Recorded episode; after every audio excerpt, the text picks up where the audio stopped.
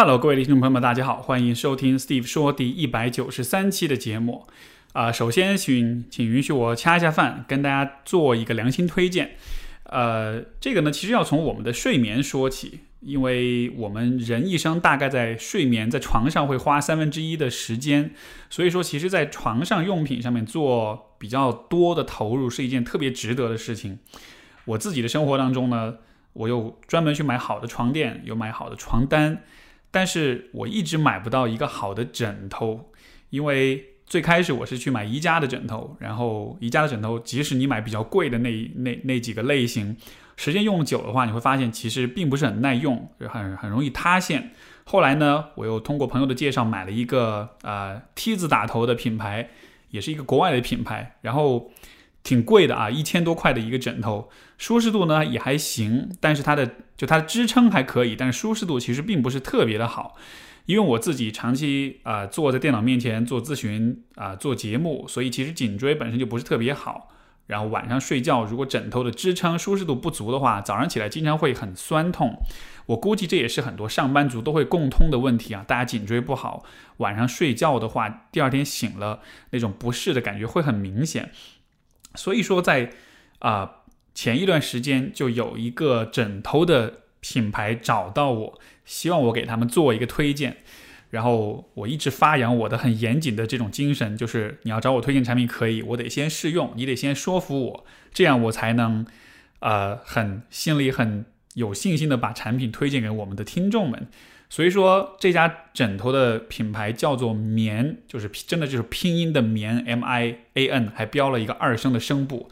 然后他们家的品牌，他们家的产品叫做棉豆枕。然后呢，啊、当我收到这个枕头之后，过去的两个月左右的时间，我一直在试用这个枕头。然后今天其实是跟大家报告一下，首先总体的结论就是我真的有被说服。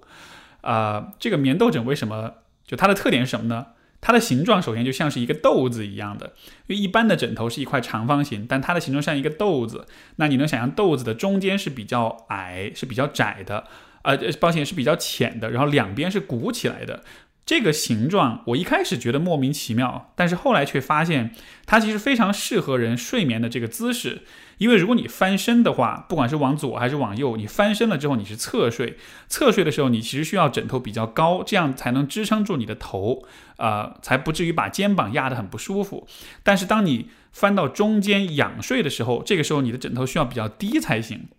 因为仰睡的时候你不希望你的脖子抬的被支撑的太高，所以。这个枕头的设计刚好符合了我睡眠的姿势，因为我是睡觉喜欢左翻右翻，然后有的时候也会仰睡这样的。而这个枕头也很大，所以说我怎么翻都会没有问题。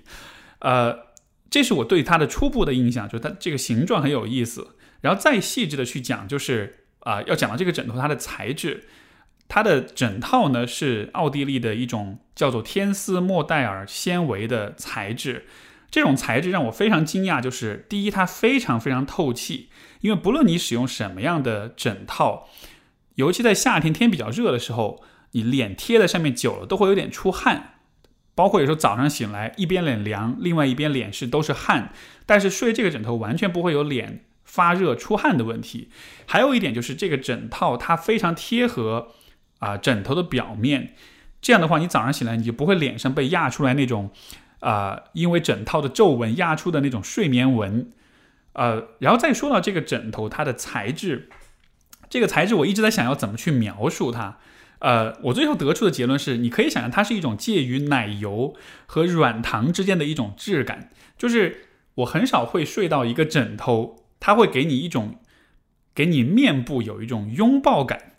然后非常的软，你躺下去之后，你会有一种非常被拥抱、被环抱的感觉。但是同时，这个枕头其实一点都不一点都不会很塌陷，它的回弹非常的好，因为这个材质叫做 Soften Foam，它是和是棉和这个著名的化工企业巴斯福合作研发的一个专用的枕头的材料，三秒钟就能回弹，所以它支撑其实非常的好，尤其是那个豆子两头比较凸起的那个部分，我侧睡的时候，因为我自己肩膀会稍微宽一点。然后侧睡的时候头容易塌陷下去，但是这个枕头给了我非常好的支撑，所以侧睡完全不会有就是呃肩膀被压到的那种不适的感觉。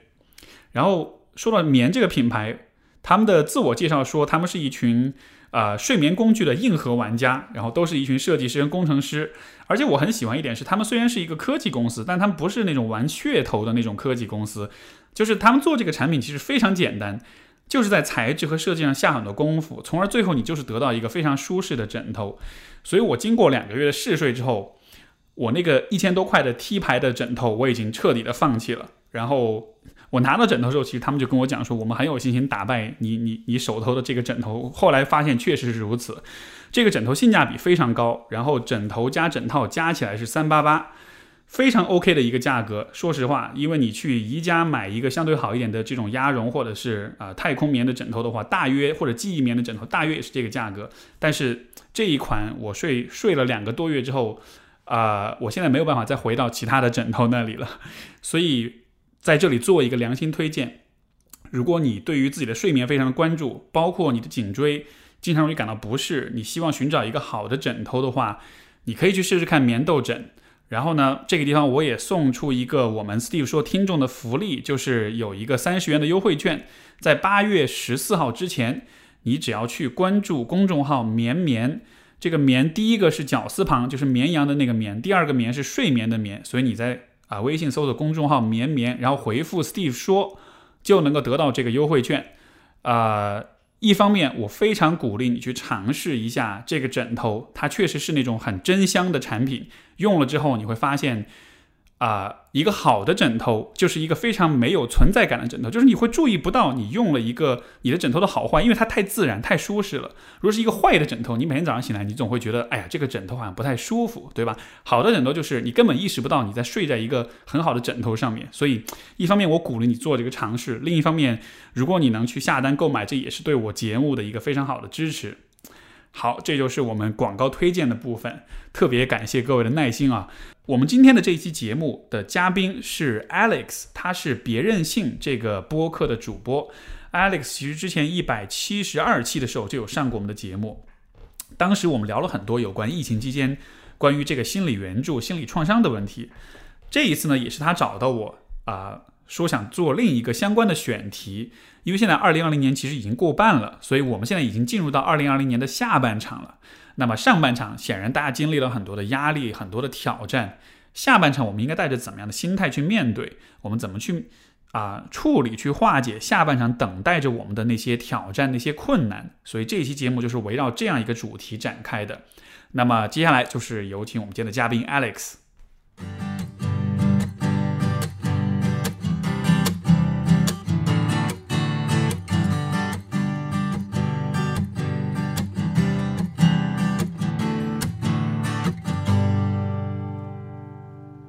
Hello，大家好，欢迎来到别人信，我是 Alex。今天的嘉宾是 Steve 说的 Steve，他是一位心理咨询师。Hello，Hello，大家好。Steve 之前也来过一期，上次我们聊的话题其实跟今天呢还有点关系。上次好像是在三月初吧，还是二月底，就是新冠疫情刚刚爆发的时候。然后呢，请 Steve 来说了说，就是也是跟心理健康相关的话题。然后我还记得那个时候。你说的是你要要在疫情结束之后去武汉，现在显然还去不了，而且最近又一波未平一波又起，现在不又开始发大水嘛，所以还挺嗯，真的今年还蛮坎坷的，我觉得。对呀，很多事情都跟预料之外的一样。我所以我们现在其实正在做一个专题，就叫“二零二零废了”，问号，二零二零废了后面是一个问号。废了吗？对，就是废了。问号，所以也不想，就是还是想留一些开放的空间吧，不想就是就是那么的绝对的定调，说今年就完蛋了。但是真的是今年觉得，不知道是不是因为我们特别注意这方面的信息，所以才会觉得灾害特别多，还是说它就真的是一个漫长的 the beginning of the end？要是要世界末日即将开始了的感觉。你觉得有没有可能是因为一九年、一八年、一七年、一六年这几年相对来说比较太平，所以今年的对比比较大一点，就会有一种嗯，就是哎呦，今年特别特别不顺的感觉。就是因为有相对啊，所以其实一九年的时候也没有觉得特别快乐、特别开心，但是相对呢，现在就会觉得一九年的时候已经算非常的顺遂了。所以就担心到了二一年的时候，想想二零年又觉得其实还不错，那就真的完蛋了。对，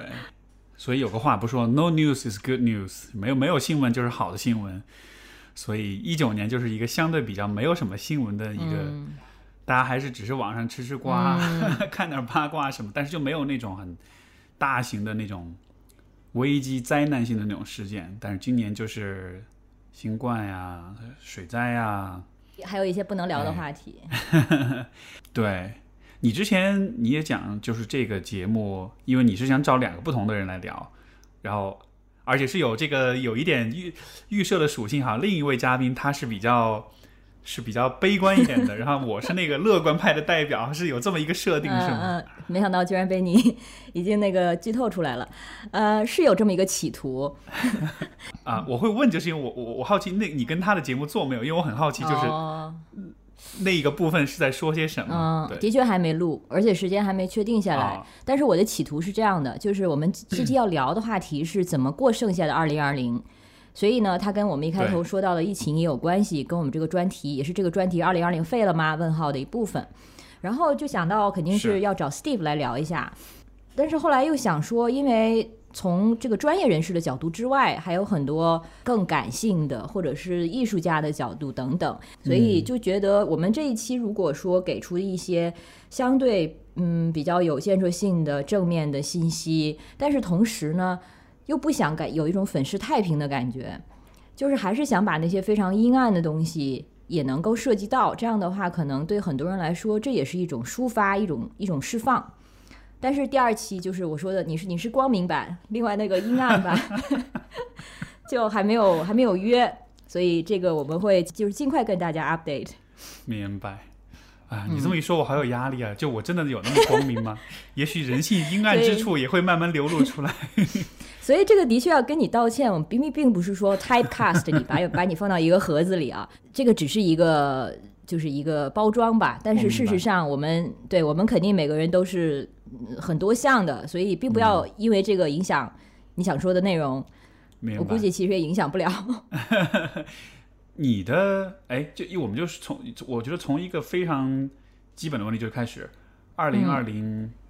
废了吗？就废了？打问号。你的答案是什么？嗯，我就觉得今年上半年，呃，在我现在想起来，它就是一个。一列一列火车的感觉，然后他就一直从年初从一月份开始，然后从新冠疫情开始，我们又是做的相关媒体的工作，所以这个时候他不但没有假期，反而会更忙，然后就一直在呼噜噜的往前跑，然后中间也没有没有停站，然后没有这个换换车，然后就一直一直在跑，一直在跑，而且你的工作就是要确保这个车一直在往前跑，所以其实留下来给自己做反思，或者说去。嗯，评价一下自己的生活的时间非常少，嗯，就会觉得虽然忙，但是这种忙并不是那种能够很自省的，虽然有满足感，但是并不是完全的开心的，或者说你的情绪它一直其实就是在一个，嗯，比如说零分跟十分一直在一个五，在这边很持持就是持续的滋这个样子。所以就一切都感觉很毛很麻木，虽然发生很多事情，发生很多刺激，但是反而是感觉很麻木的。所以这个角度来说，我觉得是有点废了。而且其实很多计划，现实的计划也的确都没有做到啊。嗯，你能怎么样？嗯，其实说到这个问题，一方面我很非常同意你所讲那一点，就是我们因为需要面对很多事情，需要经历很多事情，所以会处在一个。就是很忙碌，但是也没有太多心思去反思的状态里面。呃，像我自己的生活方式，可能整体受到的冲击不会那么的大，我的工作啊这些方面。但是我是了解，是有很多很多的人，他们的 他们的工作是很受影响，他们的生活是很受影响。你像比如说，我明显有一个感觉，就是因为我比如说除了呃心理咨询之外，我也在知乎上有那种付费的提问问答那种的，就是那种很短的那种问答，然后。我明显感觉到这这半年以来，这个提问的人数增加了，而且有相当多的比例的人是在问到和疫情有关的一些啊经验而且很多都是比如说两个人恋爱关系、婚姻关系在疫情期间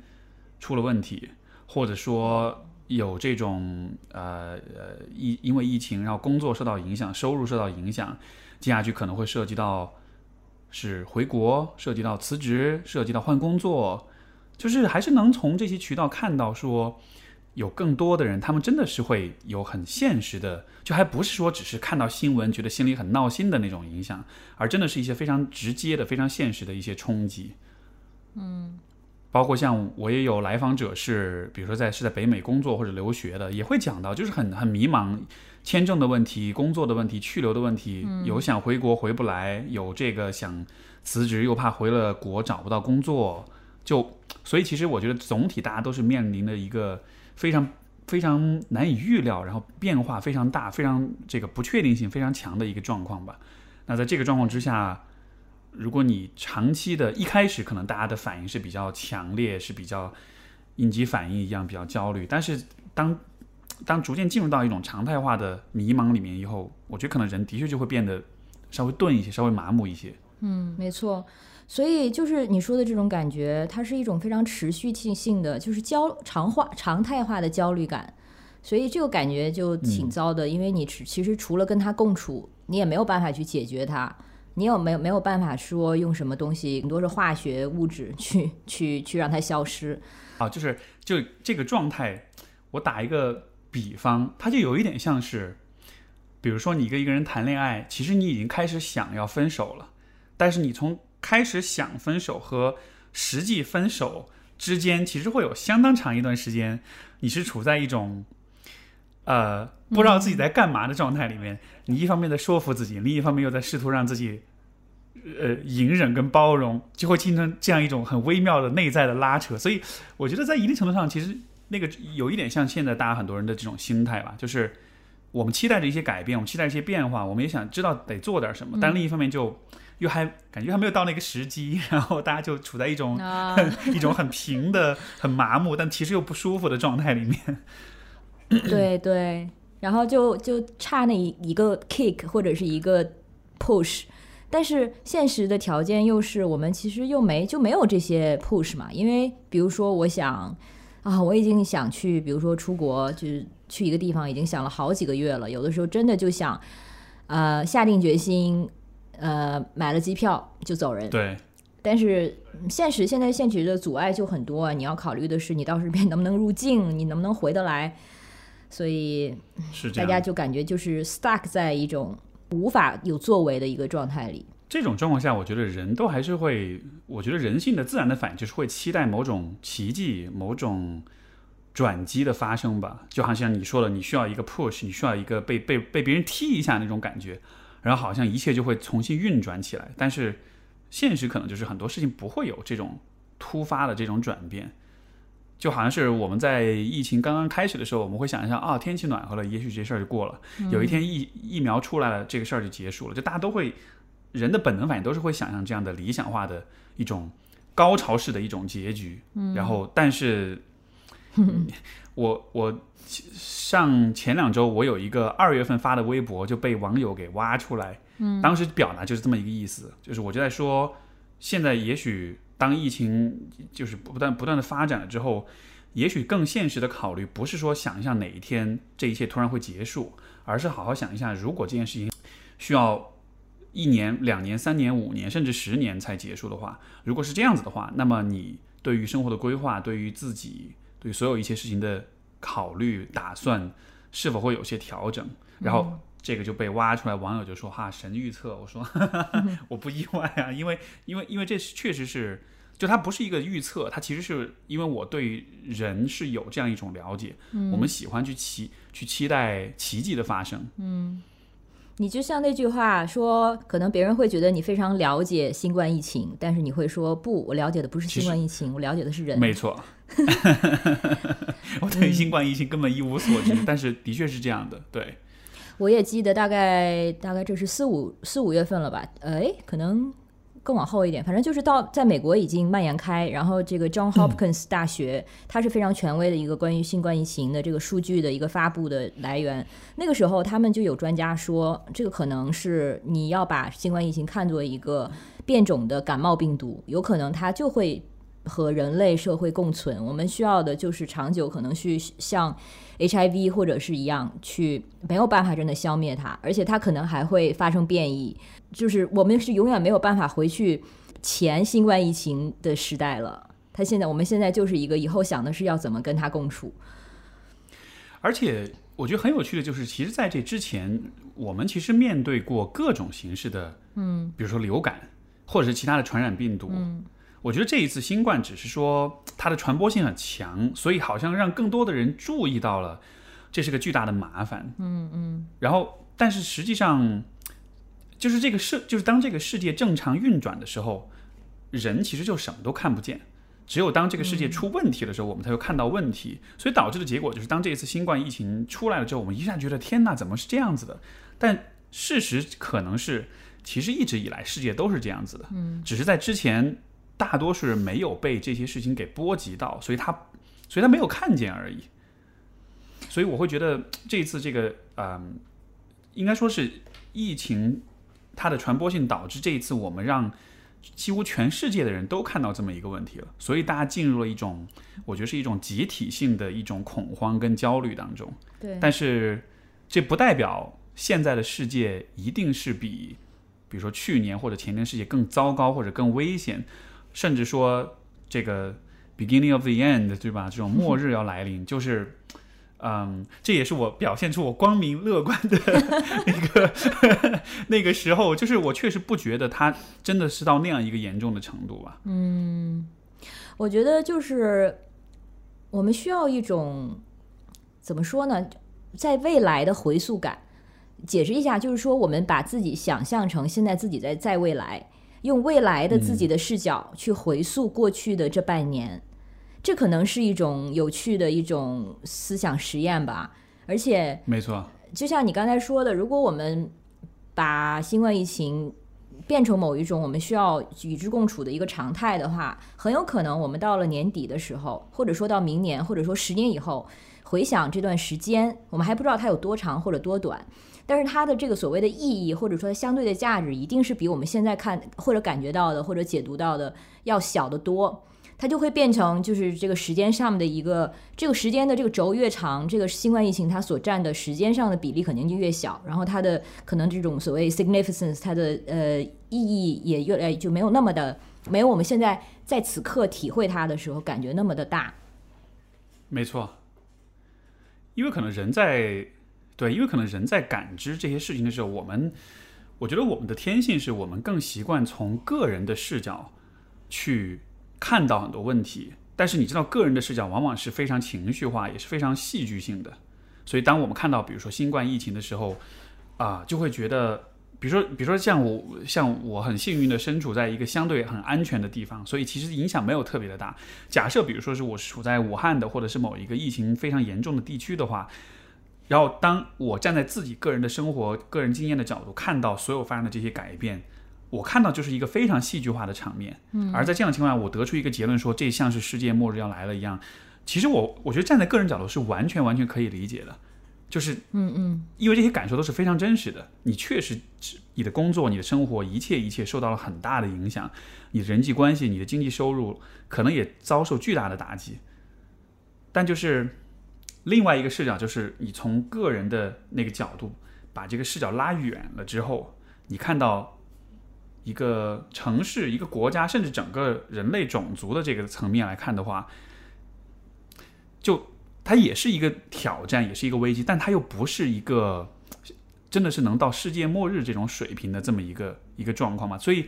当然这个就是每一个人要在什么层面上理解这个问题，我觉得这又是很很 tricky 的一个问题了。因为你拉得太远，你可能会觉得说你你你很无情，你很冷漠，你不关注个体上帝视角。但你如果太对，但是你如果太执执念在这个个体的视角里面的话，实际上你又容易迷失在里面，你又容易在里面有经历很多的痛苦。嗯，不过我觉得这个是个体啊，即使是有遭遇一些不幸的或者困境的个体，也可以使用的一种工具吧。就是它其实就是一个叫什么呢？一个一个 frame framing effect，就是比如说我们现在此刻的一个遭遇。日后想到它，如果你你怎么样去 frame 它，或者说你把它放到一个什么样的一个语境下，就是你会对这段故事的记忆完全不同。比如说，有点像是你对一个事情的理解是取决于你的坐标系、你的参考系是怎么建的。对对，不是呃，比较早期的时候会有那种心理学实验，可能就是那个时候还没有这种所谓呃伦理啊什么的这些问题，所以现在可能就不行了。就是说给呃受访者可能注射一些药物，然后让他产生一些这个特定的生理反应，但是呢有两组人，一组人告诉他。啊不，一组人就是注射完药物之后，把一组人放到一个一个环境里，是非常暴力的，非常有攻击性的，很多人大吵大闹在打架这样一个环境。另外一个房间可能就是派对啊、party 啊。然后虽然它这个药物产生的生理效果其实是完全一样，但是它在不同的环境中对自自己身体的这个反应的解读就不一样。呃，第一种情况中他就会觉得是受到了威胁，然后身体就会开开始焦虑起来。第二种情况就可能就是觉得兴奋，是正向的。嗯。明白，就好像是其实是同样的一种反应，但是取决于你怎么解读它。嗯，但是 不是在在告诉大家说，请把你新冠疫情期间体会到的所有的这些体验都要说服自己它是正向的，并不是就是这样子在指导大家。但是就是说有这样的一种可能工具在，就是说我们在面对自己现在生活的时候，如果说你把它 frame 的稍就是所谓更加正向一点，看看它会不会产生不一样的效果。就比如说，二零二零废了，我们可以说 OK，二零二零废了，句号。也可以说呢，就像你提到的，我跟你说到这个这个选题的时候，你说其实可以把疫情期间看作是一个大家是什么了解自己的机会吗？还是什么？呃，其实这也是我刚才就想回应的，因为你说到这个是取决于你怎么去在什么样的语境里去讨论呃的问题。我我会觉得站在应该是站在一个咨询师的角度，我其实非常鼓励大家做的事情就是把新冠疫情整个这个事情看作是一种压力测试。嗯，对，就是呃，如果你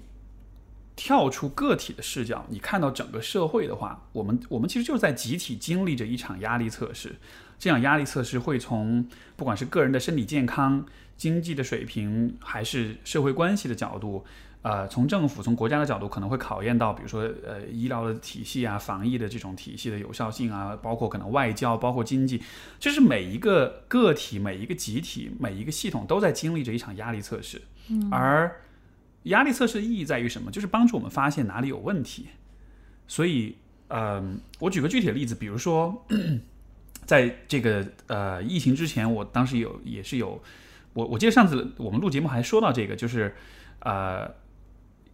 疫情之后，中国的离婚率是会往上升还是会下降啊？对对，现在有结果了吗？对，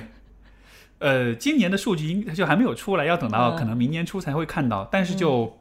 我初步的感觉，我觉得有可能是离婚率是会上升的，会有一一定程度的上升。嗯，为什么这么说呢？就是因为在这种长期的啊，比较像是一种慢性疼痛式的这样一种压力之下。有许多本来就脆弱的婚姻，它就是会因为长期的承受不了这些压力，而逐渐的被消磨，逐渐的土崩瓦解。嗯，所以实际上这一部分你可以理解为，就是这一份婚姻它就是没有经过这个压力测试之后，它垮了。嗯嗯，因为它之前就有很多的问题，在这样的情况之下，你就会发现说，哦，原来有很多人的婚姻是本来就有问题的，只是最后你需要一根压死骆驼的。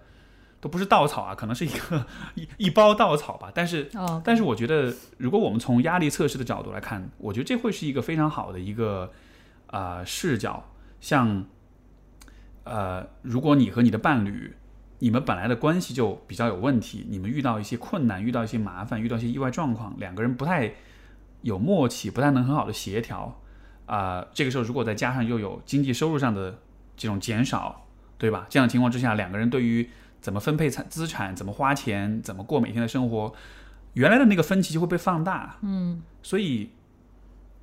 所以我理解这样的压力测试，它其实是帮你看见一些以前你觉得可以得过且过，所以视而不见的问题。现在相当于是这个压力来了，这些问题被放大了，它就活生生的放在你面前，你不得不去承认它们存在。是的，但是承认它存在的。坏坏处当然就是它有可能会打破一些原来的和平啊、安宁呀、这种安稳啊。但是它的好处就是，现在开始你才有可能真的有机会去让一切变得更好一些。所以我觉得从这个层面来说，这种压力测试它不完全是破坏性的，它其实也有建设性的意义在里面。一定是你自己的体会呢？你有这方面的感受吗？以我对自己的了解，就是在在疫情来之前，我其实心里就还是比较有底，因为如果我看到我自己的各个方面的状况的话，我觉得，因为之前其实是一直在花很多时间精力去构建、去建设。我举个具体例子，比如说，很多人在新冠疫情之间期间是会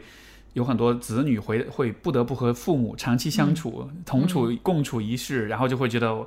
哇，这好困难，因为可能之前大家都是关系不好，但是因为可能出去工作没有在一起长期相处过，这一次的话，你被逼迫着跟家人住在一块儿，然后以前留下那些关系矛盾就爆发出来。但是像这个方面，就是因为我本来就在我跟父母的关系这个问题上，就是有花很多的时间精力，可能过去十几年一直在关注这个问题吧。嗯嗯，所以说就跟他们的关系建设到了一个，如果我跟他们现在长期相处的话，会有一个平衡，我们会有一个相互相对来说比较。尊重也比较理解，也比较有合作精神这样一种状态里面，所以当我需要和他们去相处的时候，就好像是这个部分就会通过那个压力测试。明白明白。啊，但就说这个点是，它不是说你立刻做点什么可以立竿见影就见效的事情，而是因为你确实之前有很多的积累，所以你才能通过这个测试。对，就是不是有那个词叫那个 你的 skeleton 嘛？你衣橱里的 skeleton。就是平时可能扫地的时候扫到地毯下面的，或者是藏起来的这些边边角角的东西，我们也没有精力去理会，也没有也没有意愿。但是就是这些东西，这个时候可能越容易爆发出来。所以如果平时已经逼自己去面对它的话，这种时候反而可能适应的会更好一点。对，没错。你看，就是我觉得，就是所有的这种涉及到啊。毁灭涉及到终结、涉及到结束的一些事情，都是我们很抗拒的。比如说离婚，比如说死亡，比如说疾病。但同时，所有的这些经历，它又是能够给我们带来很多启示的。嗯，因为你知道有很多的故事，对吧？离了婚之后才找到自己啊，有了濒死体验，然后才明白自己到底在乎是什么呀？对，或者是失去了至亲，然后才发现说，其实家人对自己很重要啊。就是，就是这些看上去灾难性的经历当中，它永远都是包含着一些。啊，让我们重新审视自己的机会。所以从这个层面来说，我就会觉得，呃，新冠疫情确实会带来一些很现实的挑战，但是同时它也是有点像是大家都走，呃，可能没有那么严重，但有点类似，就是大家都有了一次，不是说濒死吧，但就是是一个濒临危机的一种集体性的这么一种体验。对。就是之前我们还都在说说现在已经没有宏大叙事了呀，然后这个大家都很麻木，但是忽然来这么一下子，其实这不就是我们之前想要的吗？所以我觉得就真的是去好好的体会它的话，其实会觉得好像我在目我在目击一个什么一个什么样的时代。我们虽然不知道它之后走向会怎么样，但是可以肯定的是，这个肯定是有什么东西在发生，然后你不会。玩塔罗牌吧，我不玩。其实我对我也不是很懂啊。但是你刚才说死亡啊什么的，我就是想到塔罗牌里有一张牌是死亡，然后这张牌它的意意义就是死亡，同时是新的开始和再生。所以很多时候这种双重的意思，它都是这样子绑定一起的。没错，是这样子的。嗯，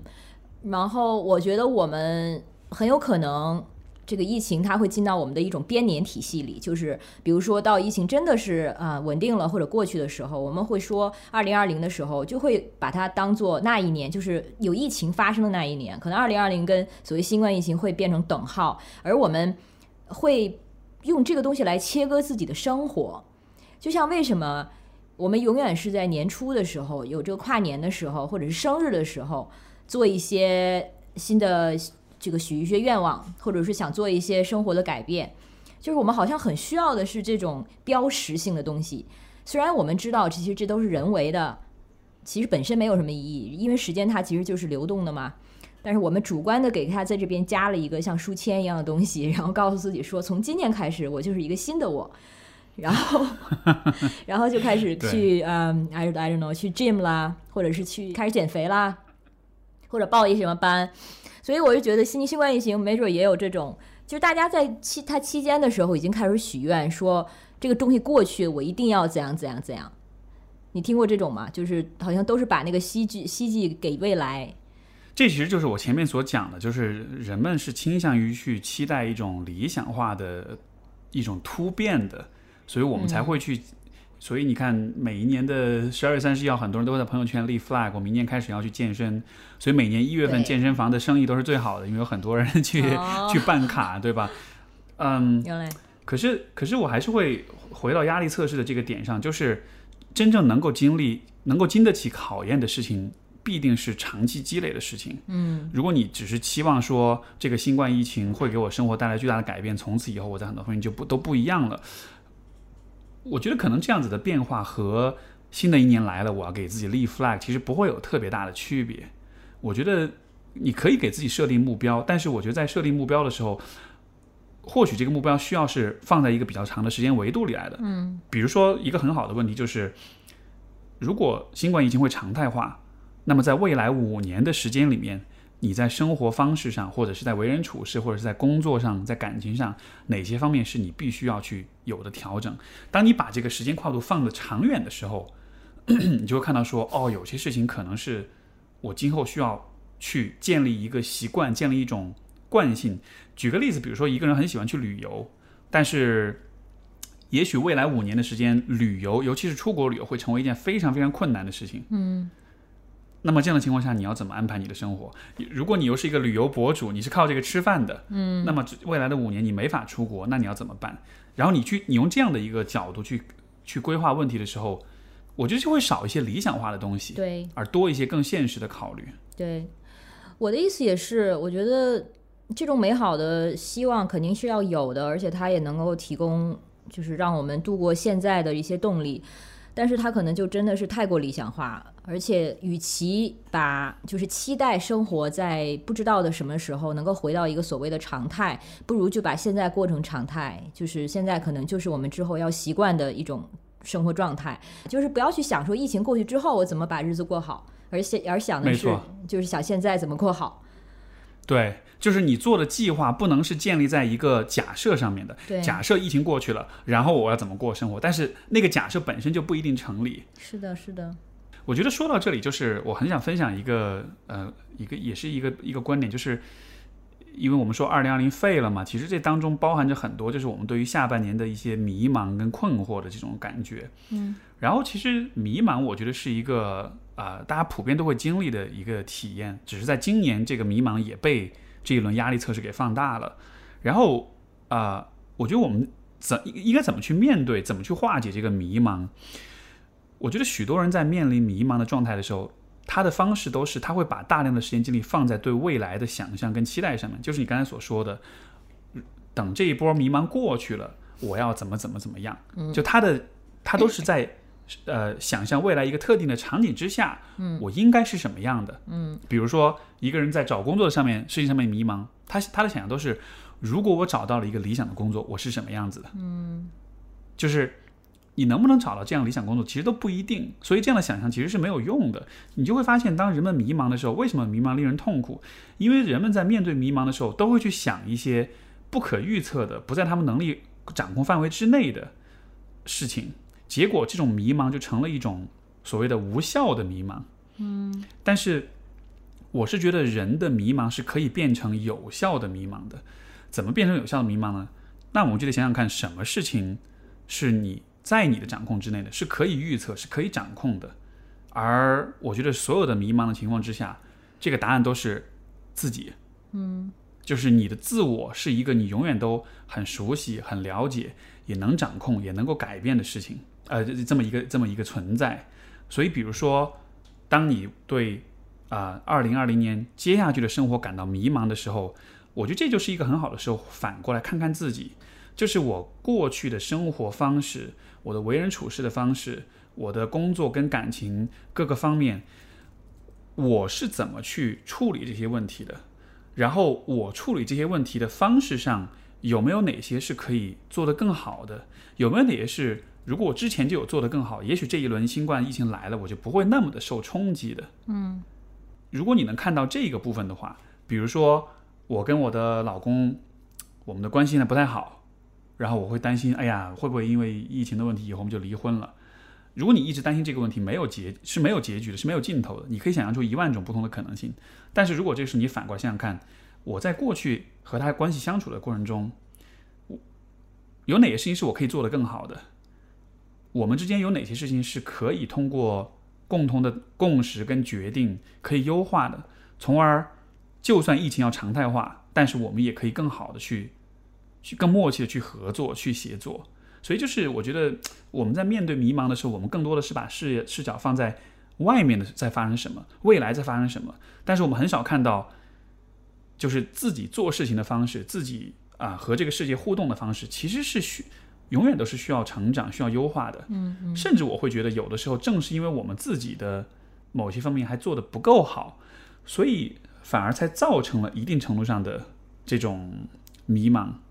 就像。我之前有一个呃来访者，然后呢，他就跟我讲，他现在在学业上很迷茫，他这个涉及到要要要做研究啊，做科研什么的，然后就觉得很累很辛苦，这个进程又很慢，然后聊聊聊聊了半天，就发现好像无解这个问题。我反过来我就问，我们在讨论说，那你自己在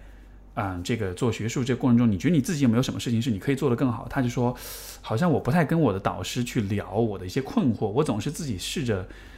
憋着把这个问题想要自己解决，一直到最后解决不了了，然后我才去啊去求助。然后那时候我导师就会说：“你怎么不早点讲？其实是其实是有什么什么方法的。”然后我就会说：“哎，那如果想象，比如说你以后的习惯是不是自己憋着，而是你遇到问题，然后你你一段一段时间解决不了，然后你立刻就去求助，然后你立刻获得反馈，这样子的话，会不会你的这个学术道路就会走的相对顺利一些？”然后他就会觉得。这个听上去其实很简单，嗯嗯，但是，但是他之前的迷茫的确就和他自己做事情的方式有一定的关系，嗯，就是这个迷茫分成两部分，一部分来自未来的不确定性，另外一部分其实是来自他自己做事情的那种惯性跟习惯。对，但是我们都是有这种归因的惯性嘛，就是那个归因理论，就是失败的时候，我们往往倾向于归因为外部因素；成功的时候，我们倾向于把这归因为自己。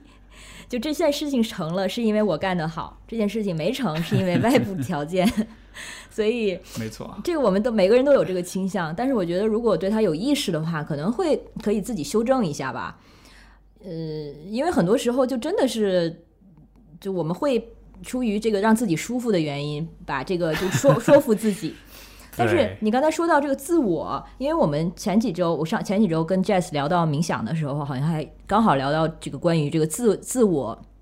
这个概念，然后我其实对他是。挺怀疑的，而且我觉得也应该对它的存在有怀疑。然后现在对所所谓自我或者意识这种东西到底是什么，它到底是否存在，大家不同这个学就是学学科的人的理解也都不一样嘛。但是如果是说从心理学或者说比较实用的角度来说的话，我们肯定还是愿意把自我想象成一个就就是你说的我们可以了解的，然后可以改变的，然后可以让它增强的，变得更好的一个这样的存在，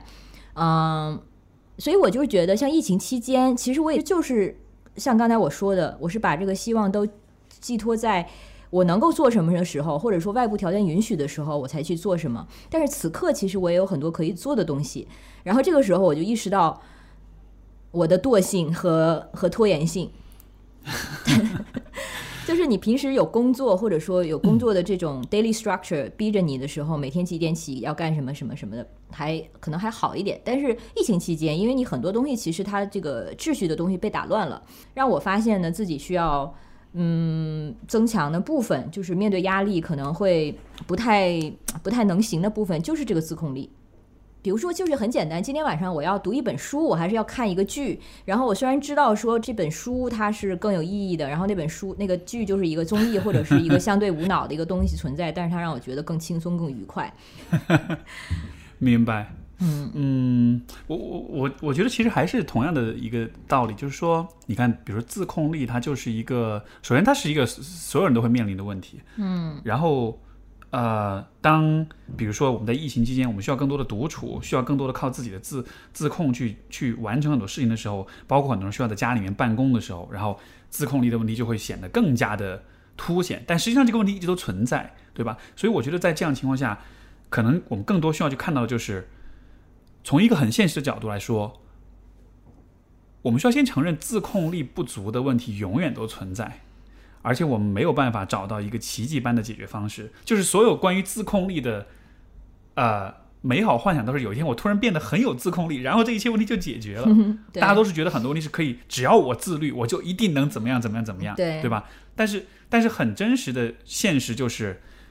你可能一直都会缺乏自控力。嗯至少我对我自己自控力的问题，我其实真的是这样一个出发点。我的第一步是先承认我可能一直都是一个自控力不是特别强、自律性不是特别强的人。对你必须先承认这一步，然后承认这承认这一点之后，你下一步你再去想，作为一个自律性不是特别强的人，我又怎么样去平衡我想要的事情和我这个懒惰不自律的这样一种倾向？就是这才是一个更，我感觉是个更更现实的一种看待问题的方式吧。没错，所以说，嗯，我自己的一个经验就是，因为你说自律的问题，我我也有很强的这种自律的这个问题。然后，虽然我是在独立职业，然后这种 自由职业，大家就会觉得哇，你是不是很自律？你是不是很 很自我驱动力很强什么的？其实根本就不是这样的。就我有很多很很犯懒的时候，但就是因为这个问题，我从很早就需要开始面对。从我刚刚开始做自由职业者的时候，哦，我就必须直面了，所以最终慢慢就找到了一些，呃，就是最终我战胜这个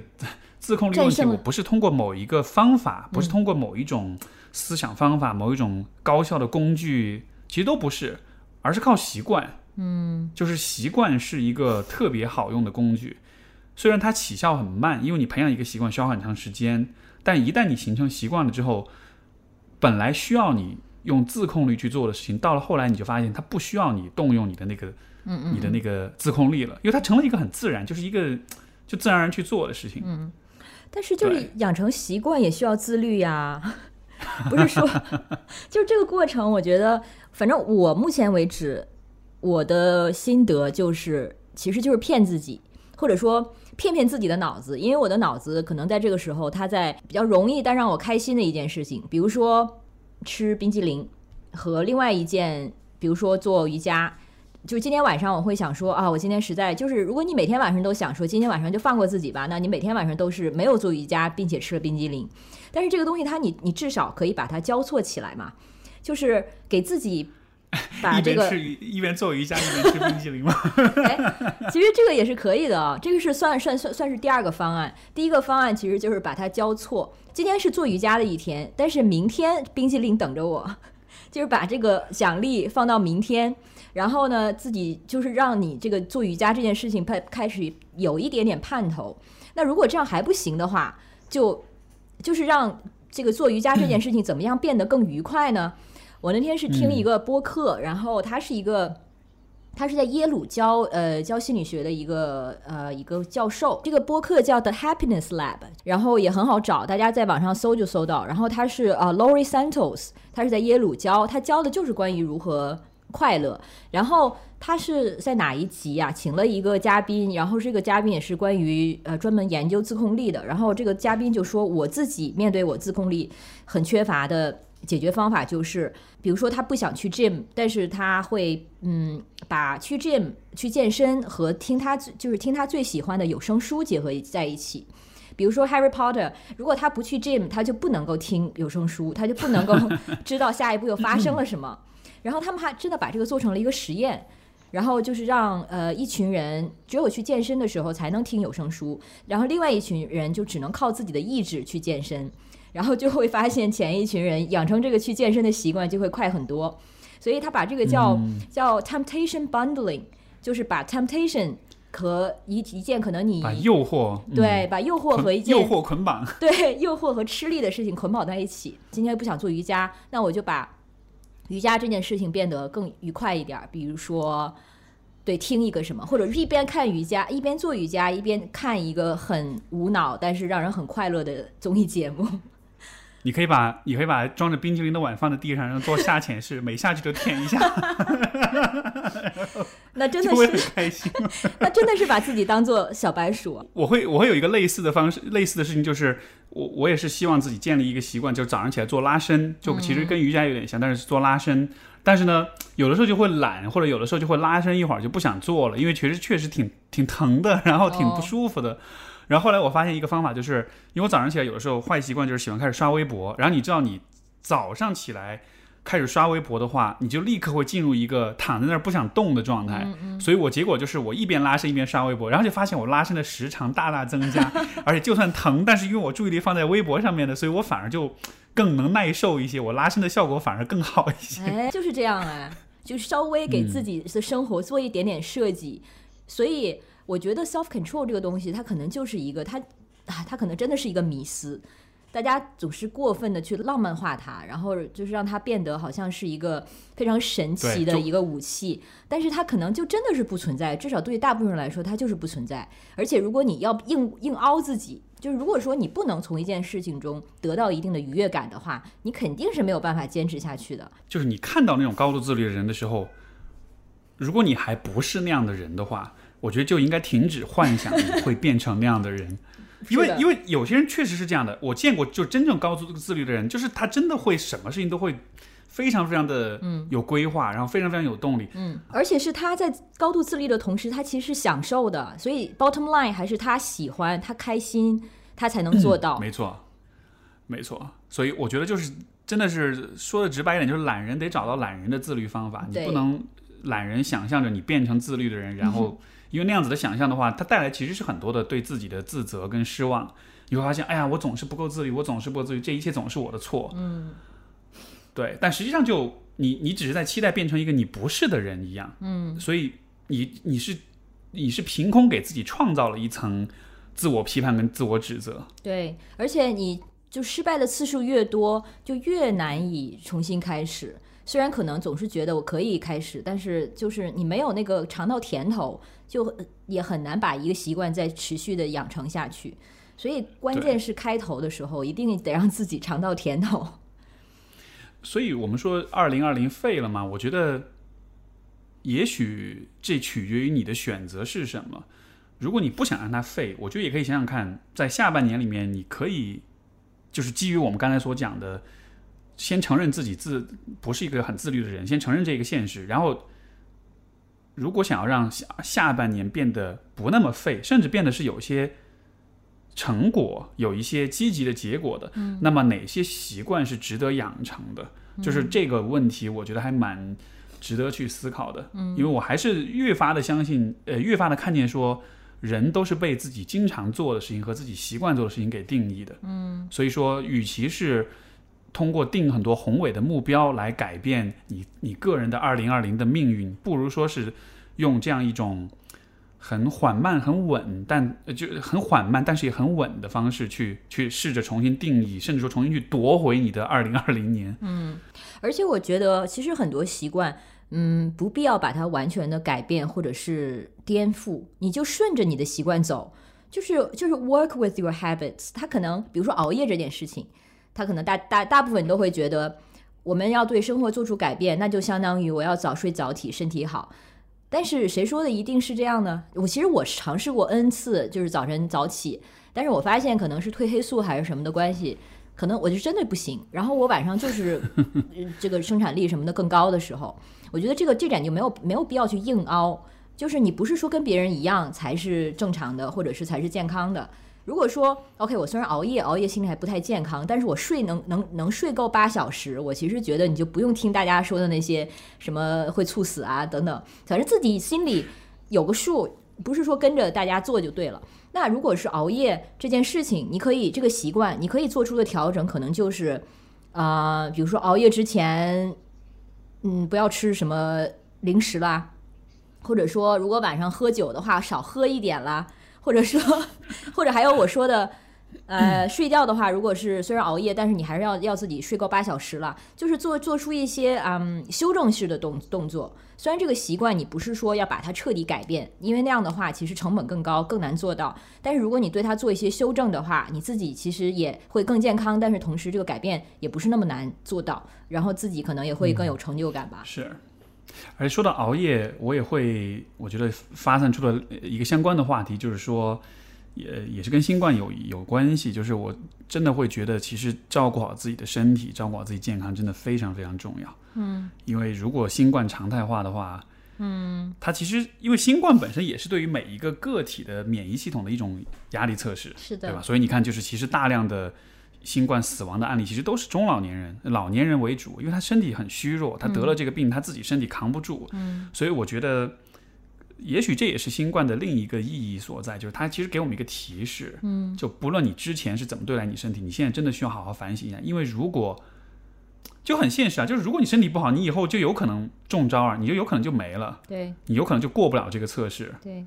我我们前两天其实刚好写了一个。新冠后的消费报告，或者说呃浏览了一下现有的消费报告，然后找了一些趋势。其中让我觉得非常有趣的一点就是，大家在呃对于疫情之后，甚至在疫情期间，其实已经开始投入更多时间做的事情，就是健身和学习，不是我们想的那种在家待的待废了，或者说啊报复报复性消费这种事情。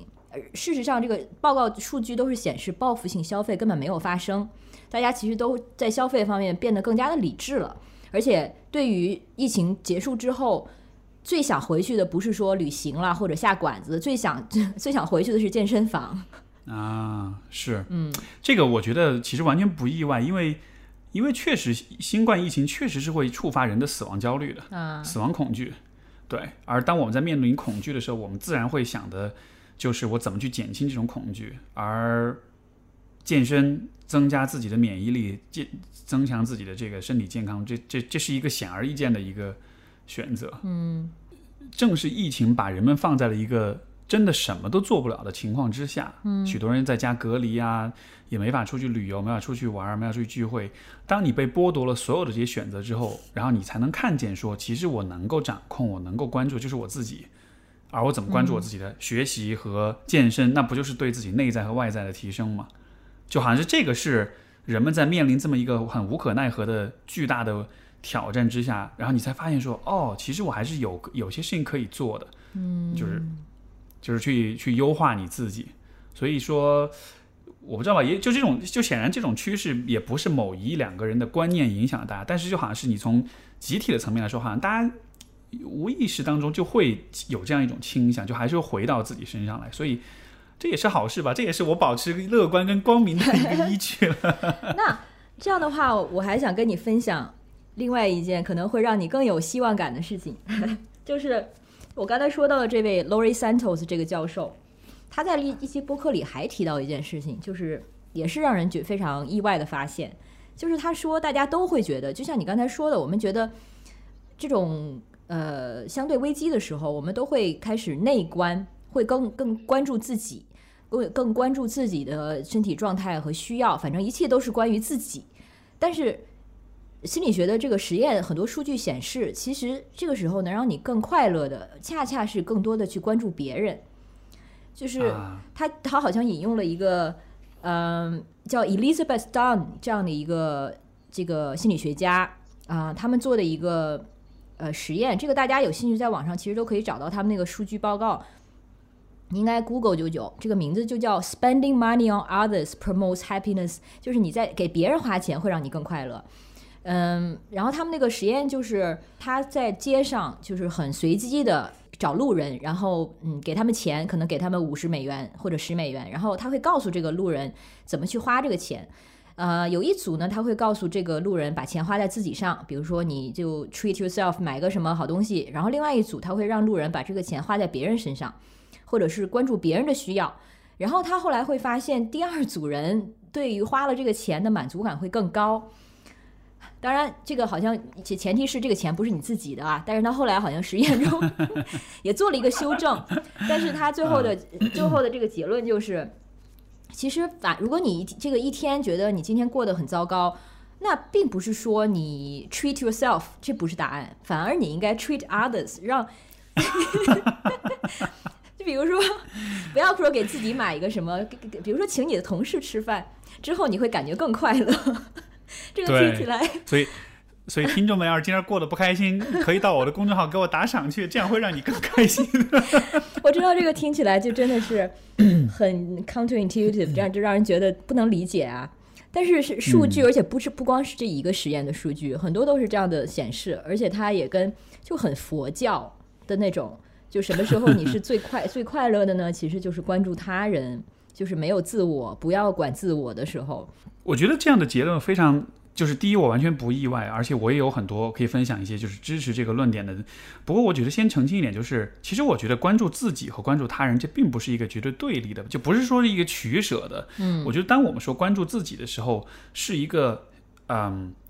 向内和向外的区别，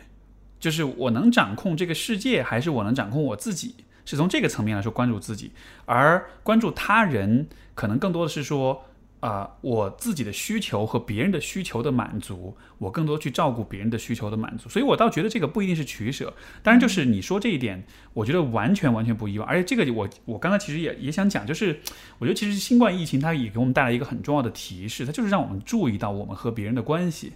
而且我觉得很有趣的就是，你看在为什么有很多的人在。比如说，我们上次录节目的时候，也有讲到很多这种心理志愿者呀、医疗队啊，就是在这种危机之下，在这种很痛苦、很焦虑，然后很绝望的这种时刻，好像人们的互助行为反而变多了。嗯，好像有更多的人反而愿意。你平时你看各种公益机构啊、志愿者，没有人去做，大家都在忙自己的事儿。但到这种危机面前，人们反而愿意更多的去奉献。我觉得就是因为。我们作为一种社会性的动物，其实我们为别人做事情的时候，这的确是会让我们更快乐。嗯，这种快乐可能是来，可能是来自于我们看到自己是利他的，我们会自我感觉良好；也有可能是来自于利他的行为会带来和别人的良好的互动，然后这样子会让我们感到开心。就比如说，如果我说你不开心，你给我打赏，你会开心；但是你只是打赏，但是你没有听到我感谢你的话。你就会觉得不那么好玩。但是如果你给我打了赏，然后我专门给你打电话跟你聊一聊，跟你说，哎呀，特别感谢你给我打赏，这样其实就会放大你的那个利他行为带来的那种，呃，那种那种那种幸福的感觉。所以我会觉得，这也许也是我们可以啊重建或者说是去啊优化我们二零二零下半年的一个很重要的一个角度。就是应该更多的看到我们和他人的关系怎么样。嗯，而如果你在一九年或者二零年的上半年，你本来就和身边的人关系不那么亲近，你的连接感不那么强，那么很有可能疫情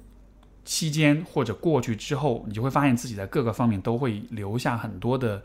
也不是阴影，但就是会留下一些问题，留下一些很一些困难，一些挑战。但是如果你在这个期间，你跟周围的人的关系加强了，或者说你本来不强，但你决定做些事情去改善和人们的关系的话，这样反而会，我我反倒觉得这样是有可能让我们的下半年就是朝着一个更好的方向去走的。嗯，像你跟我，其实我们其实算是在这个疫情中受到了影响非常微小的人了。我们可能顶多就是收入上受到一些影响，然后心情上等等，然后很多人比起很多，比如说真的失业了，或者公司倒倒闭了，或者是因此就是家人失去家人，这些真的就不算什么。所以，如果说我们在想到二零二零，在想到自己的二零二零的时候，总是在想我今年多么的倒霉，我失去了什么？那其实不如想一想，就是我相对于我的失去，别人。可能是更需要帮助的，所以把这个关注可能更多的放到帮助更有需要的人身上。如果是这样的话，反而可能会让自己的幸福感多一点。因为如果你只是想自己二零二零失去了什么，比如说我不但没有加薪，我还减薪了，这肯定是不可能让你自己开心的。但是如果说你反倒不太不再那么在乎自己的失去，而是去更多的帮助别人，这点我不是很确定。因为如果你要用这种就是。别人比我更需要或者更值得的这种心态去，去去去怎么说呢？去安慰自己或者去驱动自己，我觉得这里面会有一个 bug，就是人还是有自我为中心的部分的。而且我对于人性的，我我我既不相信人性本善，也不相信性本恶。我觉得总体来说，人只是很在乎生存啊，在很在乎就是一些基本的需求能不能得到满足。嗯，所以这种情况下。你去想别人失去了什么，但是问题是那些人如果他和你没有很大的关系，他只是陌生网友，他只是啊、你听过这个人的故事，但他和你并没有直接的情感连接。这样的情况下，能有多少人会真的啊、因此而得到得到动力呢？就比如说你在平时在疫情发生之前，你看网上也有很多这种各种这种募捐啊、捐款啊什么的，就当然也会有人去支持，但是我觉得绝大多数人其实他没有办法通过这种方式去驱动他自己，嗯所以我我会觉得我更倾向于认为，我们还是可以更多的是从一个啊、就是自我为中心的一个角度去给自己动力，但这个自我为中心不是说是自私的那个自我为中心，只是说你出发的点是你去满足自己的需要，比如说你要去和别人建立更好的关系。为什么这么做呢？是因为我们非常清晰、非常确凿的看见，人和周围人的关系好坏会直接影响你的啊、幸福指数，嗯甚至是你的生理健康。这个之前哈佛那个七十五年的研究非常清晰的展现出来。所以，如果你和身边的人相处的很好的话，这对于你的啊、幸福指数，对于你的生理健康都是有好处的。嗯所以你会，你应该为了自己的这些好而去做这件事情，但只是说你和在这个过程中，你顺便也和周围的人有了好的关系，而这些好的关系也能让他们生活的更幸福、更健康，从而最终大家就都是获利的。所以这有点像是我们每个人都应该为了自己的生存和生活和幸福尽力尽力而为。但同时，这种尽力而为的过程是一个我们一起去合作、去去共同建设的这样一个过程。这样子的话，就保证说每一个个体都能满足，同时我们人与人之间的关系就是又又是被加强的。嗯我觉得可能这样子的话会更会更，我不知道，反正对我来说更有说服力一点我我。明白，所以就是我刚才说嗯到那个实验，就是你今天过得很糟糕，然后怎么样怎么让让让你的心情变好呢？他的答案是给别人花钱，这个对我来说也真的是在实践层面不知道怎么去实现它，但是我会挺好奇的，嗯就是说。我刚才说的这个例子呢，可能更不是说比惨，不是说呃、这些人比我更惨，所以应该怎样怎样，而是说，与其去嗯把精神集中在我今年损失了什么，而而是说把精力更多的放在其他人、除了我之外的人需要什么，而我又可以提供什么样的帮助，并不是说一定要比我惨的人才提供这种帮助。而是说，比如说嗯我身边一个，就比如说一个，比如说一个朋友，他现在没地方住，然后他可能需要 I don't know 两个星期的短暂的住处。那如果一般情况下，可能我们会商量一个租金或者什么。但是如果说我真的是为他考虑的话，我就会说你就别给了。这样的一个在日常看来，它属于一种经济上不太理智的一个决定，好像是一个自自损的一个决定。它其实，在可能更长远，或者说你的心理健康上，还是说人际的关系上，它其实是更优的一个决定。是我我今年就是我，因为我这儿刚搬了新家，然后我现在也做出了一个决定，就是我会想要更多利用这个新家的这个空间，就是 更多的举行一些聚会，把很多朋友就是邀请过来拉到一块儿来。就你说这么做，他到底是也他也没有明确的目的，我也不能说啊我。新冠期间比较孤独，我需要人们来陪我。就其实没有想那么多，我我就在这样做的时候，我很单纯的想法就是，我希望我跟身边的朋友们关系更亲近一些，我希望有更多时间去和他们有互动、有连接。这一定能帮我更好的面对新冠疫情吗？我觉得没有直接的功利性的这种价值，但是因为我是知道说人是需要和他人有连接的，有了更紧密的连接，它会让你嗯过得更开心，也会让他人过得更开心，所以就好像是。我觉得还是很还是很蛮值得去寻找一些生活中这种就是就是互惠互利的事情，又能帮助自己，又能让别人更开心。嗯，就这个可以是跟朋友的连接，可以是参与更多的义工的这种啊、工作，可以是捐款，可以是甚至可以就是更好的做好你自己的工作，或者说是去修复那些曾经有裂痕、不再甚至不再不再联系的那样一些关系。就不论是什么，我觉得就是如果你仔细找，其实每个人都可以在生活中找到一些。其实你可以做，而且其实做了之后，真的会让大家的生活都会更好一些这样的事情。嗯，啊，我好奇就是我们一直在说光明的面，对，哦，阴暗的面有些什么？你能你能你能举一些例子子吗？我？觉得就是说这是 the beginning of the end，已经是就是阴暗版的一个出发点了吧？可能就是说，我们如果真的把它看看作一种一个灾难之后，如果而且我们不能全身而退，但是它会留给我们什么呢？它可能除了一些我们刚才说到的这些让生活可以更好，会让我们就是提升性的东西，它可能还有一种就是它没有提升性，它会让我们就是越想越觉得无望的一种反思。但是这种反思又同样是必要的，就比如说会让我觉得，呃，作为一个所谓媒体工作者，或者是所谓一个 所谓知识分子，这种时候你会多么的无用，或者是多么的无力吧？嗯，当然很多时候其实关于奥斯维辛啊等等，其实也都有这样的嗯评论或者这样的思考，就是说你作为一个知识分子，或者是追求一个非常强大的精神世界的人。这种时候，你就会觉得自己做的事情真的有意义吗？或者说，他从伦理上来说，嗯，它有价值吗？或者说，你真的是要保持就是一个所谓出世或者入世这样的一个立场？嗯，我能不能这么理解？就好像是，比如说新闻工作者、知识分子，就可能有一部分人，他们做的事情其实和我们的基本的生存没有。必然的联系，对，或者说，当我们的生存受到威胁的时候，好像他们所具有的一些能力跟知识就不是那么的能派上用场，所以这一部分人可能就会感到有点无意义感、有点无力感这样子。对，而且你做的这些批判，它撞上现实的这个后墙，或者是就是那那个你无法撼动的天花板的时候，就会觉得。哎，这这这些事情还有意义吗？比如说这个期间，包括我们看到的很多，比如说对于芳芳的争议，其实产生这种心理负担的，其实除了客观的生存条件之外，很多时候是这个疫情期间你的朋友圈或者是这个所谓的精神的阵营发生的撕裂感，会让你觉得天啊，原来。你是这样的人，或者说是完了完了，这个有劲。对对，但是这个就没有办法解决，你没有办法从一个工程师的角度去指出问题、梳理它、解决它。我会觉得，就是这种你所讲的这种争议，这样的一些问题，嗯，我觉得就是人在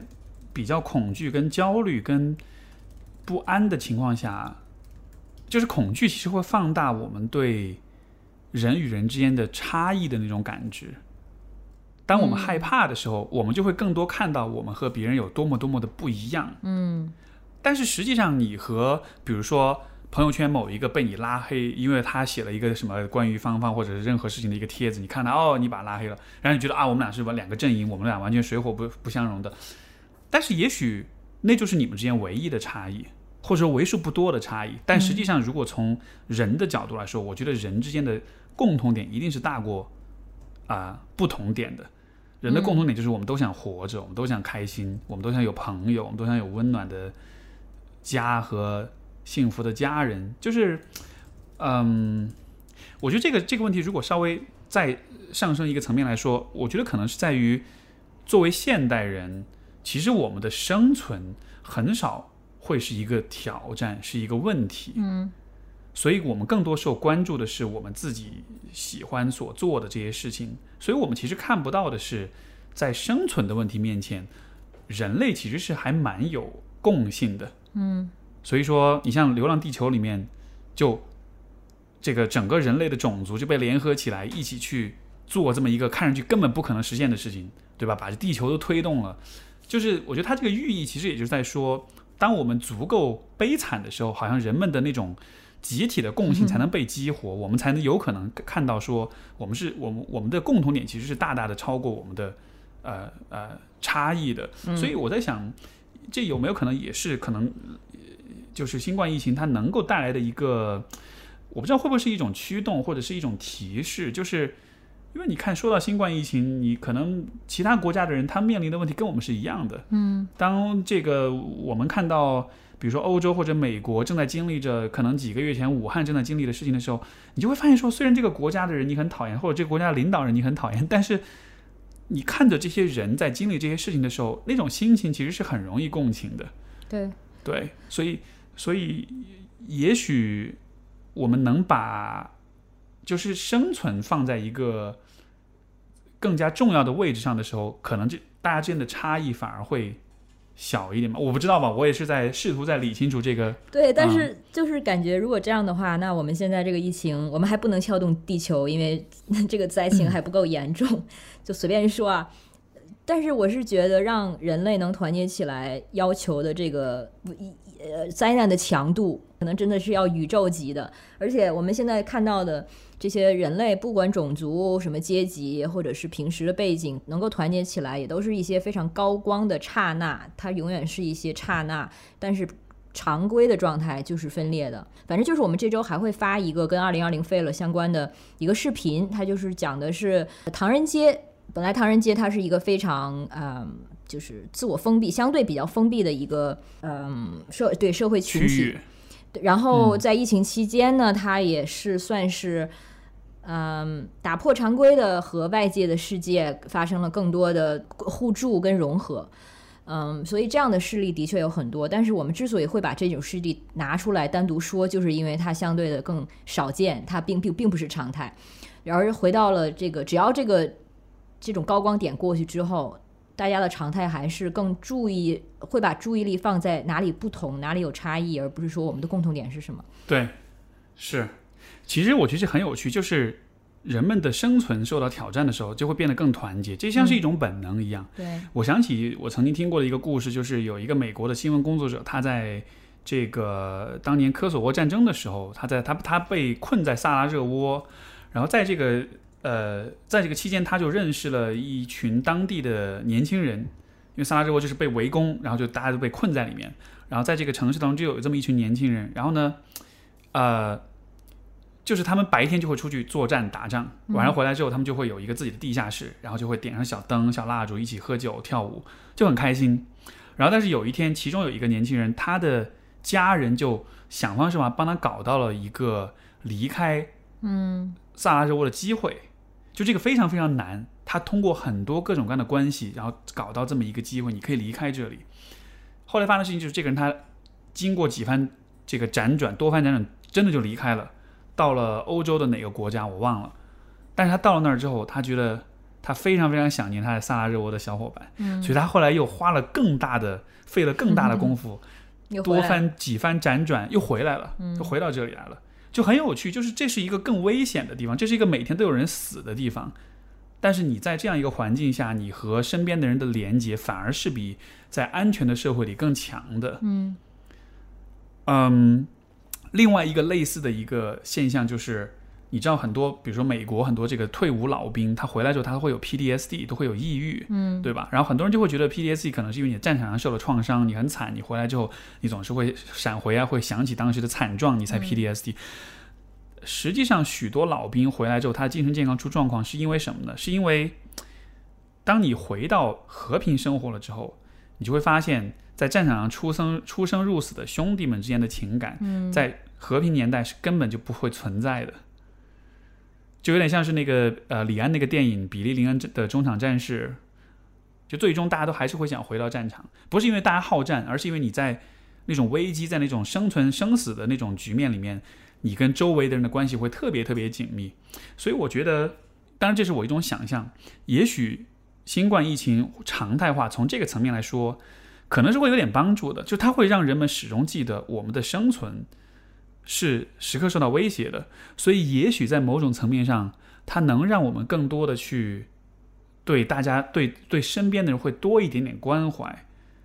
而不是说我生活在一个很安全的环境里。因为人变得安全之后，自然就会变得更自私、更自我，自然就会想要追求更多的个人的成就啊、物质的积累啊、这种个人的这种幸福啊什么的。但就是好像，说不定就是我们都保持在一个有点就是。就是大家都坐在椅，英文那个说法，大家都坐在椅子的边沿，就都保持一个有一点点紧张的状态的时候，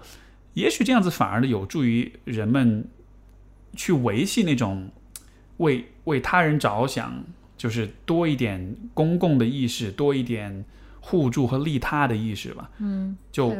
我不知道吧，也许也许也许这是一种可能性，或者至少说，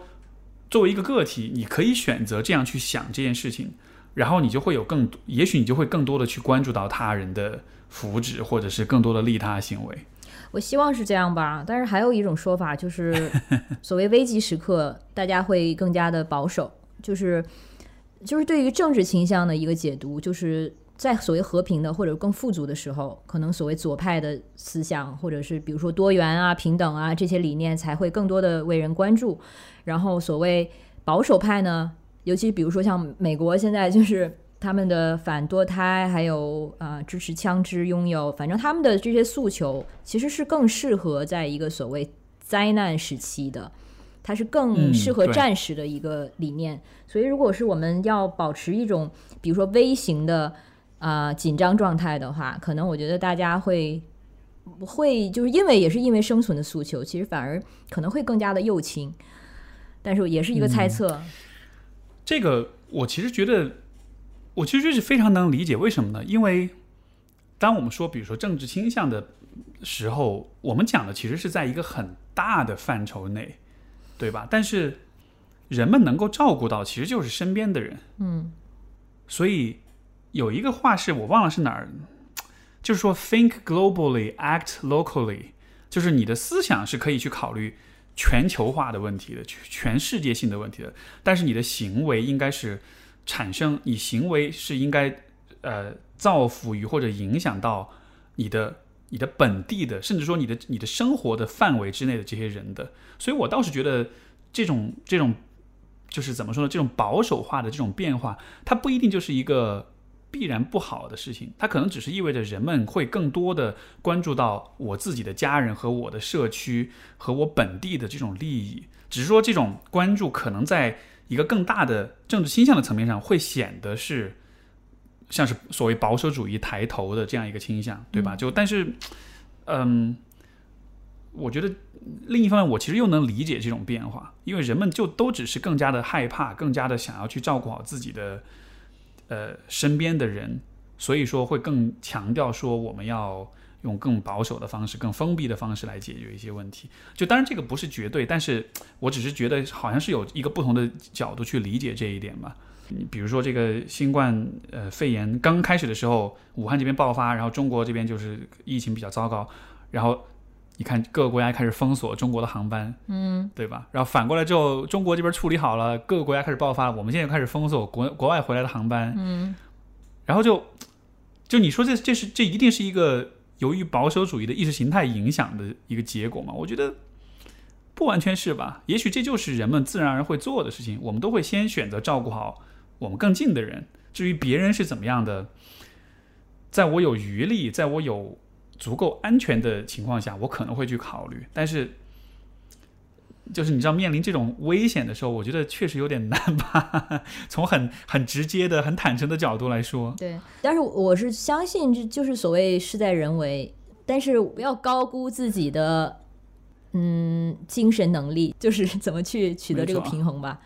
呃，因为我们为什么会高估自己，也是因为我们在大灾大难面前，在巨大的改变面前，我们是期待有一些奇迹的发生，期待有些突突然的变化，有些突变的。嗯嗯，就这是人性的自然的倾向，我们都会有这样的想象。但是实际上，解决所有的这一切问题，可能最终的那个方式还是通过渐变，通过缓慢的积累和习惯的养成。呃，我想到零八年当时不是汶川地震，然后那个地震之后，后来就是呃，关于危机干预这一块也出了很多相关的呃研究报告、论文。我当时读研的时候也专门有关注过这一块，也写过论文，就当时读了很多这方面报告。然后我觉得一个共同的信息，很多人、很多很多做危机干预、做这种灾后重建的人都在讲的一个事情，就是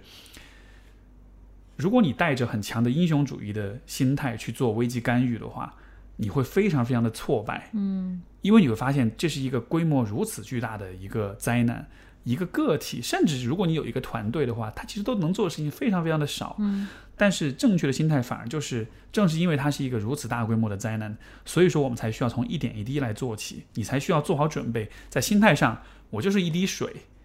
然后，但是如果没有我这滴水，可能整个河流、江河湖海就无法形成。所以就好像是心态上，我们得把自己放缩的特别特别小。嗯，但是在你能做出的影响、跟作用、跟改变上，你需要非常的坚信，就是你做的事情是一定会对自己、对别人是会有一些是会有一些影响的。嗯，所以他又不是虚无主义，又不是说我什么都不做就好了，反正我做什么都没有意义。但是它其实又是一种，它又非常存在主义，但是它是非常 humble，就是没错，心怀敬畏的，就是知道自己几斤几两，但是我还是就是一颗小石头，虽然我填不上大海，但是我还是要填。没错。而而且我是觉得这种感受，如果能结合到更多的结合到，就是比如说你和身边的人有更多的连接跟互动，你能真的为他们做一些嗯事情。我不知道为什么我过最最近一段时间，我发现，我不知道这是有意识还是无意识的变化，但就是我最近开始更多的去送别人东西，嗯然后水果呀、家里的好吃的呀。我最近就特别喜欢送大家东西，包括我们家做清洁阿姨，每次来了，哎，我这儿有点李子，来送给你，就 就开始做这种事情。然后我我觉得也是这种，就是当你感到渺小的时候，其实你可以就为身边的人做一些事情。你做完之后，你就你就觉得自己一点都不渺小，嗯，就就是也不是不渺小，但就是说，你就会看到你做的事情真的是可以给，嗯是可以给别人生生活带来一些 impact，带来一些影响的。嗯所以这样的话，你就会觉得，就会有一种很奇怪的心理，就是虽然我很渺小，但是我又好重要。对于身边的人来说，可能就这样子，可能会能够平衡一点那种虚无的感觉吧。嗯，所以可能回到刚才那个实验结果，让大家觉得很好像听起来没有什么道理，就是反倒把钱花在别人身上会让你更开心，比起花在自己身上，可能就是这个道理。而且，如果你花的不是钱，如果你不想花钱，你也可以花，比如说你的时间跟精力。对，就是帮我觉得最简单的。方式就是，对，没错，就是因为有些人他不需，他最需要的不一定是钱啊，嗯，可能可能比如说有些人就是很需要有人跟他聊聊天啊，嗯有些人可能就是需要有一个地方倾诉，或者有些人就是需要别人帮他做一点什么事情，甚至就是送一个礼物给他，甚至就陪他吃顿饭。我觉得，呃，这样的需要其实大家都会有的。是的就，像如果现在我的朋友主动跟来过来跟我讲，哎，最近想就是想帮助我做一个什么事情，我会很开心。嗯，就虽然这 这个事情本身我自己也可以做，但是当你看到有人想要帮你、想要为你付出的时候，我那种感觉还是很好的。所以你你也会把那种美好的感受反返还给对方对方。啊，对对对，也有这样的一个说法，就是所谓感激这种情绪，它其实是比什么都有动力的。就是你，就是当你对你收到的东西，或者说别人为世界做的什么，它可能不是直直接影响到你的，但是你反正有这种感激之情的时候，它反而会让你更有动力去做一些改变自己已有行为的事情。这个我我也可能我可能放在文案里嘛，我查一下，我忘记是谁说的了。也是一个心理学方面的研究。这一点我会有一个很深切的个人的体验，就是，呃，我曾经好几年前，我曾经有一个阶段，其实是我心理状态其实不是很好，是比较抑郁的。然后，呃，那个阶段对我来说，能够见到来访者，能够跟他们做咨询，是就像是我的抗抑郁药一样，哦，因为我跟他们的对话，呃，能够帮到他们，能够让他们在某些方面得到一些进展，得到一些变化。就有的时候他不一定真的会感激我，但是你能看到你为他人做了些事情，然后你创造了一点价值，然后那个时候的感觉就很美好的，嗯。那种那种美好就真的是能帮我抗击我的抑郁的情绪的。嗯，所以，所以这或许也是，就是如果二零二零让你过得不开心，那就多去帮帮别人，多去做点利他的事情，嗯说不定你就会发现，哇，我还是很重要的，我还是很有价值的。是的，是的，这种时候就不再是 他人及地狱了。我们时间差不多了，给大家灌了好多鸡血跟鸡汤，对希，望大家都喝饱了。呃，还是那句话，就是如果说你觉得听这个播客它是一个工作的话，那么就请你把它和一个让你觉得更享受的事情绑定在一起。如果你本来这个听这个播客对你来说就是享受的话，那你可以在做一件本来不那么想做的事事情的时候听这个播客，反正就是一个就所谓 temptation bundling。我最后再分享一个小小的练习，就是干货啊，就是嗯呃，因为我一直在做的一个事情就是每天做 journaling，每天写日志。但是我的日志是我每天会给自己提一个问题，然后我会，而且是一个精心设计的问题。所以这个地方我也鼓励大家，就是你可以去啊、做这么一个小练习，就是找一张纸，在这个纸的最顶端写下一个问题，然后下面的空间你就用它来回答，而且就是能想到什么都尽量的去写。这个问题是什么呢？就是如果我要让二零二零年成为这辈子到现在为止最棒的一年，从现在开始我需要做些什么事情？嗯，然后你自由的发挥，你想到什么你都写。我非常确定，如果你认真去完成这个练习，你一定会找到一些对你会有帮助，或者会给你灵感跟启发的事情。这是你每天都写的吗？就是就是就是每天的问题会不一样，但是总体的思路就是你会给自己提出一个看上去还蛮打引号的有野心的一个目标，然后问问看自己，我如果是那样一个目标的话，我当下需要做点什么。我自己也有写这个，我觉得写完之后还蛮还蛮感叹的，嗯，然后也确认了很多当下我一直在坚持在做的事情，也有了灵感，有哪些事情是有更多需要。我觉得这个问题每个人都适合去写，然后你会发现。当你看这个，其实就是前面讲的一个 framing 的问题，你给自己一个不同的参考系。我的参考系不再只是说我怎么把这一年扛过去，而是我要让这一年变成我这辈子迄今为止最好的一年、最精彩、最棒的一年。参考系不同的时候，你给到自己的答案也会不一样。嗯，所以真的，我觉得这个我是可以用起来的。就是虽然现在不是抑郁状态，但是它是一种非常麻木的、没有目标的又不确定的状态。我现在我觉得我最大的问题就是，别人问我，如果你你现在最想做什么，我是想不到的。所以，嗯嗯，可以从这里开始 回头要是有什么精彩的答案也，也也请跟我分享，我也好奇你会写些什么。大家要是听完了之后写了有什么这个有意思的答案，也也欢迎分享在我们的播客的评论区里面，也跟我们分相互启发一下，不同大家彼此之间相互借鉴，我觉得这也会是很好的方式。没问题啊，我觉得这期我们发的时候就可以问大家这个问题，看看大家有什么样的回答。然后我的话就，啊如果有什么的话，有想到什么不错的，我觉得可以过两、过两个月我再复诊一次，然后 做一个 update。好嘞，没问题，非常感谢 Alex。非常感谢 Steve，那这期就先这样，我们以后再见，好的，感谢各位收听，我们下次再见，拜拜。谢谢大家，拜拜。